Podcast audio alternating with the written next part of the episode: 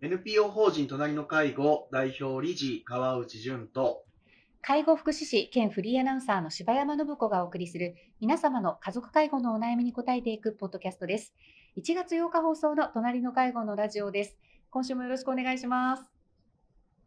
はいお願いしますはい、1月8日、あの、放送日は、あの、祝日で、成人の日あそうですかですね。成人の日？あもうなんか、はい。去年そもまあねこうやって成人の日の話をし私のなんかせ成人の日がまああまりにもなんかパッとしない成人の日だったみたいななそんな話をなんかしたようなしなかったようなよくした覚えて ようなないまあ気がします。ね、そう、そうですよね。ええーとなんかもう今ね、まあえ15日がずれすぎちゃって、こうよくわかんなくなってるんですそう。そうそうそう、そうですよね。うん昔は、む昔っていうとなんか、その、いにしえの人みたいな、まあ、昭和。そんなことはないと思うんですけど。まあね、まあ多分このね、ラジオ聞いていただいている方も、ほとんどが、あの、昭和の生まれの方ではないかと勝手に予測して、まあね、それはわからないですけどね。うんあの、うん。だとすると、ええええ。うーんいやいや、そんな昔じゃないでしょと、そんな最近の話だって言われそうですけど、まあでもやっぱり1月8日が成人の日っていうのは、まあいつまでも慣れないもんで、まあここでね、成人を、うんそうか、迎えて今年も行く人たちが、まあきっと今年ね、成人を迎える子供たちというのは、まあコロナが明けて、こあうみんなで集まっての成人の日ができるという、そうなんですよね。常にえね、えー良かったうん子供たちだけれども、でも一方で、やっぱり自分の、うーん、高校生活はいと。かはに大きく、まあ受験とかも大きく影響を受けた世代でもあるんだろうなと思うので、まあね、いい門出になればいいですよね、この、ね、い。成人の日がですね。ね。ええええええそしてねでも、うんいやご、ごめんなさいね。柴山さんが そう言言って続けてくださってるのもあれなんだけども、えっといえそもそも成人の日って、はい。二十歳なんでしたっけ ?18 歳なんでしたっけ？そうそう。18歳になっていて、あ、でそうだ。はあの、でも、しばらく、なんていうんですか、こう、暫暫定期間みたいのがあった、まあ、とか確そんなう確かそうでしたよね。はい、感じだったような、すいません、私も。ねもう今、調べながら、私も何も知らないくせに、あの、確かそんなことを言っていたんではなかろうか、ということで。そう、そうなんです、そそうなんです。だから、18歳も20歳もええ参加するような成人式というようなね。ものになるんですかね。そうね、しばらくだからそういう年が何何年か続いていくんでしょうか。うんね、ど、どっちで出るかっていうのは、だからきっと選べるんでしょうかね。選べるかな、そうですよね。ど、どこでね、成人式っていうところとね、こう、まあ、成人はもう18歳になってるわけですけど、今。はいはいはい。成人式はね、いつからなるのかなとか。なるほど。そあーあ、あー今私が調べたところで言うと、うはい、まあ、ほとんどが二十歳二十歳。でやる自治体。ばかりで、ええ、まあ、全国で、えー本当に数少なく18歳でのはい、成人式を取りの行うはとい。いうようなうん流れになってるんだそうですよ。ねうーん、だからまあしばらくこういうことがあるんでしょうね。本当ですね。なるほどこここの部分もまだまだね、なんか本当にかか固まってないというかね。そうねそうね本当に過渡期なんですね。うんうんうんまあねこういうこともありながらなんです。まあね、いずれにしても、ええ、今の、まあ、18歳、はいないしは20歳のはい、子たちはやっぱり大事な青春時代を、このコロナとともに生活をしてきた子供たちであることは、これは間違いないから、そうですあーよ。本当にね、晴れの日になるといいですね。本当ですね。えええはい。なんか、ね、い一時期はなんか着物が届かない年があったりとか、えー確かそそんなことあありましたた。ニュねー。スでね、届かないってね。あれはびっくりしましたねこ。とですけど、ええ本当ですね。まあ、あのー私は男性なのであれですけど、女性の方々は、あの、えー着物だったりとか、はい、はい。えっと、髪型？そうなんですよ、そうなんですよ。相当おお金と時間と労力をかけて、ねいるんですよね、あれそうですね。ね。で、ああやっぱり結構、その髪型とか移り変わりがあるみたいで、要するにすごいこう、なんへー作り上げたような、あの、あブームで盛るみたいなね。そういうのこうああ後で振り返るとちょっとやりすぎたかなみたいなね。なるほど。なんか取り直すかしらみたいなね、そういう話とかね、聞くと面白い。やっぱこういうね、流行、こう、あ鬼滅が流行ったから、ちょっとそういうようあなあ。メイクだとかね、やっぱりあそういう時代のこう、うん。まあ、着物ではあるけど、ややっぱりいろいろあるんだじゃないかなと思う。なるほど。えまあね。そう。まあね、カウさんも私も子供いるけど、まあ、もうちょっと先ですけどね。まあまだあね、ちょっとね、うん。先ですけど、ええまあでも子供が成人すると、どうなんでしょうか。大人はほっとするのか。まあでも、進学するっていうことになると、まあまだまだ成人とはいえ子供だよねっていうことになるのか。まあだから、私は進学しして、まだ親のすねをかじってたので、は二十歳の時はですね。あーだから、まだ親にだいぶ迷惑かけてるところ、まあ、きっとうちの父母は、成人？まだまだだろうって、きっと思ったでしょうね。そうですね。ね。まあ、まあ、多くはそういう感じのね、まあ、18歳なんてなったらましてやそうでしょうしね。まあそうでしょうね。うんまあね。まあとにかくこう、はいこう新しく成人になる人たちが、はい。こう、あー大人になってよかったなっていう社会だといいですね。本当に。本当にそう思うんですよ。そうですね。ちょっと明るいね、あの、本当明るさが見える。それ私、自分たちのね、責任でもあるんですけど。多分そうなんです。そうなんですよ。えーもう。ね、いやー、本当ですよ。自分が成人するときは、なんかいろんなことを大人のせいにして、なんだこのバブルが弾けたこの不況のまま、ねいつ 自分はその就職できるのかこれじゃわからないよみたいなことを大人のせいでワンワン言ってましたからね、ちょうど、そう、私がだから受験するときに山一証券が潰れて、うんえでその、うん卒業した直後に千代田生命が優れて、みたいなことで、普通、こう、えっと、いわゆる、もう一流企業と言われるようなところが、はい。えっていうことがあったりとか、ね、自分の持ってる、えー銀行口座のその、銀行の名前がどんどん変わっていく時代でもあったりして、ね、合併合併でね。第一関銀だったのに、みずほ銀行になるみたいなうんうんことですね。そうでした。だから、なんか、いろいろ激しく世の中が、まあ、動いた時代で、ね、つい、車に構えて大人のせいに、当時はできてましたけど、今はね、まあきっと、どうでしょうか。これから成人を迎える人たちが、私たちに恨みっつらみを言いたくなるような社会なのか、それともまあ少しは希望が持てるのか。いやー、なんかそれはだいぶ反省するとこありますね。そんなに頑張れてる気はしないんですけど。はい。いや、まだまだね、頑張らないといけないですね、これね。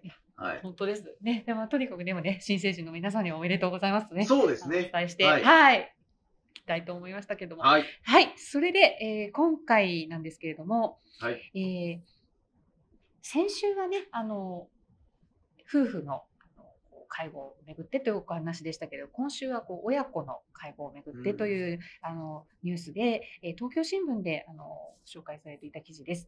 えーふじみ野埼玉県のふじみ野市ですね、あの在宅の医師が殺害されたという痛ましい事件がありました。ご記憶の方も多いのではないでしょうか。あのこの,、まあ、あの裁判での証言というのがあのいろいろ紹介されているんですけれども、え埼玉県ふじみ野市で2022年1月、え医師の鈴木純一さんを射殺したとして殺人などの罪に問われた渡辺博被告の裁判員裁判のえ様子です。え散弾銃を持った被告が住宅に立てこもった時に捜査員と電話でやり取りした会話が再生されました。その間、被告は放心したように、えー、机上の一点を見つめるばかりだったということで、その、この、まあ、息子がですね、数百枚のメモ用紙に母親のまあ体温とか血圧というものを書き続けていて、で、とにかく細かく記録していたわけなんですよね。はい。でその覚えていらっしゃるかもしれませんがそのお母さんが亡くなった時に、えーまあ72時間以内ならその蘇生措置をねすればあの助かるというようなあのこう、うん。情報がこう、その時息子さんに出てきたわけですね鈴木被告に。うん。それで、えー医師に蘇生措置を要求しあの強心剤の注射はしたけれどもその心臓マッサージは行わなかったはいということで、はい。その家族の,、まあその頼みを受け入れなかったところにこう、まあ、怒りのあまりというところでその、まあ、銃猟銃を持ち出してその撃ってしまったということで、えーこういったあのやはり前回とねちょっとつながるところがあるのかもしれませんね。本当ですうん。ね。まあもう前,、はい。前回とそうですね、あの、ええ。重なるところあるんですけど、やっぱり、こう、介護にやりがいを持って懸命にはい。こう支えていけばいくほど、はい。こういう、こう、リスクがあるんだと。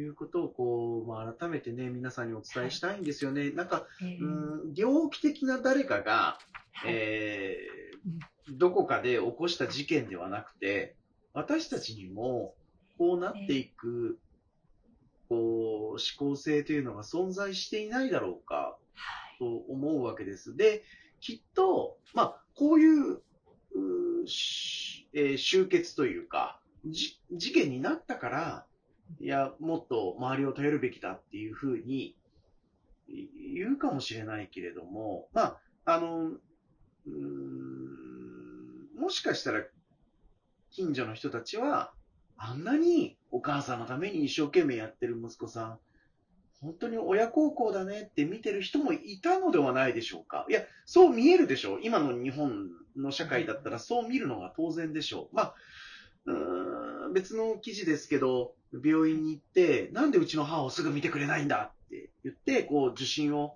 こう、順番を守らなかったような、少し、えー感情的なところは見えてはいたかもしれないけど、ええ。でも、そういった場面以外では、きっと、本当に丁寧な息子さんっていう風に周りは見えていたんではないだろうかと、こんなに細かくね、えーいろんな記録をして、本当に一生懸命だったんですよね。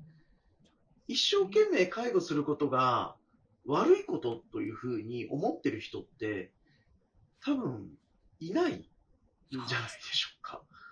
ね。正しい。と正しいこと、ねまあ、なんかこう、そうですよね。えっ、と、私たちの生活って何が正しいとか何が正しくないとかって本当は簡単に判断できないはずなんだけど、介護だけは、な、何か、こう、こうするべきだけど、まあ、いろんな自分の生活があるからできなくてお母さんごめんね、お父さん申し訳ないねっていう考え方がどこかあるような気がするんですけど、はて、じゃあ私たちが正しいと思った、その、介護の先に何があるのか、どんな感情やどんな怒りが湧き起こるのか、というのは、うん、なんかこのお事件からやっぱり知るべきだし、自分の親の介護、まあ親以外の家族もそうですけど、おを介護しようとするときの、うん自分の気持ちのありようとか、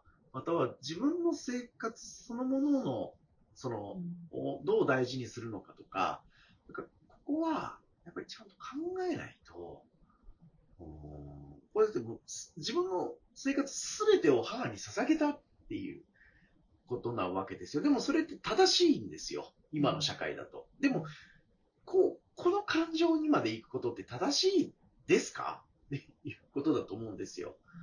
ね。で、あのー最後に、この被告が、えー、弁護人から、はい。母親はどのような存在かと問われたときに、えーこの、ね、被告はこの世で一番大切な存在だと迷わなく、迷いなく言い切ってるわけですよ。これ正しいですね、きっと。正しいですね。正しいですね。うん。いや、違うだろうっていう人はなかなかいないと思うけど、でも、え、本当に正しいですか？あうん、考ええーられないだろうかと。いや、うん、これ難しいんですけどね。どう伝えたらいいのかっていうのも私もいつも迷うんですけど、まあ、まず、どうでしょうか？自分を一番大事にするっていうのは、どどうでしょうかと。お母様の前に、自分の気持ちが辛いとか、この先どうなっていくのかっていう不安だったりとかを正しく受け取ったり、自分の感情を大事にしたりすることの先に、本当の意味で母を大事にするみたいなことがあるんじゃないかなと、私はなんかこう、介護の相談を受けてきて感じるんですよね。だから、な、なんて言ったらいいんですかね。この、おまあ、息子さんが、お医者さんにもう銃口を向けざるを得なかったその時の気持ちというのは、なんだろうな。なんかもう、うーんそうする以外自分に選択肢がなくなっていく、なんか追い込まれていく感じとか、もうお母さんが亡くなってしまったことに対する絶望とか、ん。その、お母が亡くなることを受け入れきれない、その気持ちだったりとか、すそれはでも、うん人として生きている以上、お親を見送るのは、もう、避けられないわけですよね。だから、そうですよね。うんこのお母さんとの距離感、まあ家族の距離感みたいなものとか、まあ、やっぱりそれでも私たちは自分の生活を大事にしなければならないということとか、なんか本当に、えー、なかなかこう、学校でも教わっていないような、まあちょっと倫理観なのか哲学なのか、私もそんなにそれに詳しいわけじゃないから、あの、なんともあれですけど、でも、まずはやっぱり自分を大事にするっていうことが、私たちちょっと不足してるんじゃないかな。誰かに尽くすことが正しいって思うんだけど、そうやっぱり自分うのん。限界っていうかね、いやあるでしょそうそうそう。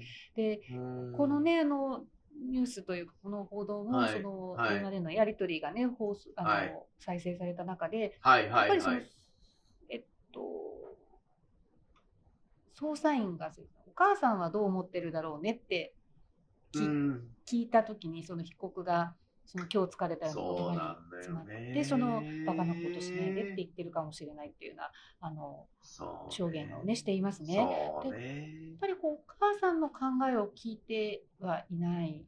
そうなんねあの、前回も確かその、まあそうそうそうです、ねそこってすごくポイントのような気もするそう、いや、あでもね、余裕がなくなるんですよなくな。るんですね。じ自分を大事にできていないと、ええ本当の相手の声って聞こえてこなくなってしまうんでしょうね。そちらの先とか。そうええそうそう、そうなんですよ。で、ええとにかくもう、頑張ることが目標になっていくから、相手が今この瞬間どう思ってるんだろう、本当の相手の望みって何だろう、うんみたいなことがうん考えられないし、考える余裕を失っていくんでしょうね。だから、ここは、この余裕は取っとかないと、本当に相手のためになることってなんだろうを考える余裕がないと、本当に相手を支えることにならないわけなので、うーん、だから、うーんやっぱり自分に、自分、自分にと問うことというか、だから、その、えっ、と、これを今、私はこうやって一生懸命毎日母の介護をしてるが、母は自分に何と言ってるんだろうか、何と本当は言いたい、言いたいんだろうか、みたいなことを、自分で自分に問えるぐらいの余裕がある方が、いい介護なんだと思うんですよね。うん。そうですね。ね。ええだからこそこうやっぱり余裕のあるうちに考えなくちゃいけないっていうそうですね。ことをこういやー介護はねやっぱり直面してからのスタートっていうことが多いのでね。そうなんですよ。がねあるかもしれないですね。ねえ、なんか、あの、私もまあ日々いろんな方の相談を受けてて、言われるのは、なんかこう世の中で、こうやって親を見取りました。こんだけ私は、あの、介護して後悔がないんです、みたいなあのー発信があった時に、ええその上手にバランスをとって介護されてる相談者から、いやー、本当はああやってやらなきゃいけないと思うんですよね、偉いと思うんですよ。って言うんですよ、その人たちが。ええ。いや、違いますよ。って私は言います。いや、あ、それは、ああの方々は、その一部こういったメディアで発信はされて、その瞬間そうやって言ってるかもしれないけど、でも、本当のとこわからないじゃないですか。ってお伝えするんですよね。で、それがまた、えー介護されてる方が、本当にそれで喜んでるかどうかも、ね、その発信からは誰もわからないですよね。言った時に、私たちはやっぱり考えることを失っちゃまずいと思うんですよね。って伝えると、ハッとやっぱり皆さんされるので、やっぱり私たち、まあ、こう、うん、学校生活とか、まあ、この教育の中で頑張ることが良きことというような、尽くすことが美しいことであるということ相当刷り込まれているんだけど、まあでも、介護においてはそれが必ずしも正解じゃないので、考える余裕を失うことが一番のもう失敗なんじゃないかなと私は思いますかね。はい。そうですね。はい。やっぱり、うん、あの本人のやっぱりこう気持ちを考えられる余裕を持っておくっていうのがやっぱすごく大切なんだろうなっていう。そうですね。だから、やっぱり、でもそれはやっぱり家族だけではやりきれないから、うん、そうですまあまあね。ね、えーいろんな人の手を借りて相談をしながら、そうですね。できる範囲の中でやっていこうっていうのはやっぱり大事だし、で、えー介護が終わった後も、その介護する側の生活は続いていくので、で、またそれを続いていくことを、そのはい介護を受けてる方は望んでるはずだから、うんまずここをやっぱり大事にしたいですね。はそうい。そうですね。やっぱり上手に助けを借りた方ほど多分穏やかにあのその後も過ごされてる。あのうちの施設なんかもあのお母さんとかね、おお父さんをこう見取られ見取りまでされた方のご家族がなんかこの間もあのお庭にね咲いたこう椿とか千両とか持ってきてくださったりあのするんですよ。ありがたいね。そうそうありがたいんですけど、ねでもそういう、はいやっぱりいいいい関係なるほど。こそがねやっぱり残ればいいなってやっ本すごく思うんですよ本ね。はい、うんはい。なんかね、そういう方が一人でも増えるように、うんね、日々の取り組みは続けていきたいなと思いました。はい、はい。今週もありがとうございました。はい、ありがとうございました。皆様の家族介護に関するお悩みを募集しております。ラジオネーム、年齢、性別、家族介護のお悩みをラジオアットマーク、老人介護 .com までお送りください。